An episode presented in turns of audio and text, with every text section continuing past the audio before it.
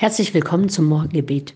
Ich bin Schwester Katharina, bin Olper Franziskanerin und es ist schön, dass wir jetzt hier zusammen beten. Einen besonders gütigen und liebenswerten Heiligen feiern wir mit der Kirche heute.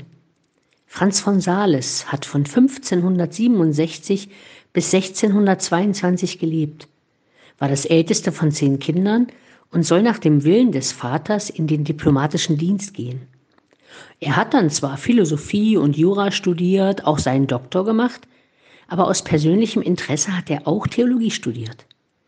Nach seiner Anstellung als Rechtsanwalt und eigentlich mit der Aussicht auf eine glänzende Karriere als Senator ließ er sich dann aber zum Priester weihen, wurde einer der besten Prediger seiner Zeit und er bekam den Auftrag, die Bevölkerung rings um den Genfer See wieder zum katholischen Glauben zurückzubringen weil die damaligen Machthaber den Bewohnern aber verboten haben, seine Predigten zu besuchen, war er natürlich klug, hat intensiv die damals komplett neuen Medien genutzt.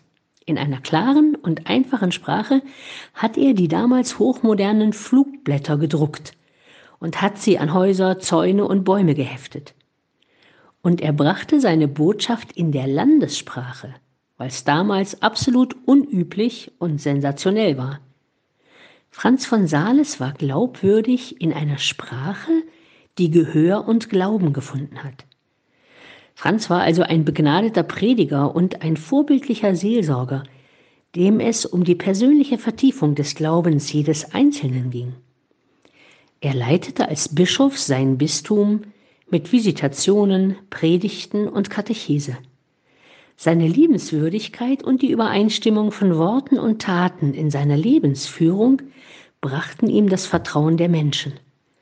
Dieser Wesenszug seiner Persönlichkeit gefällt mir besonders gut, diese da beschriebene Übereinstimmung von Worten und Taten.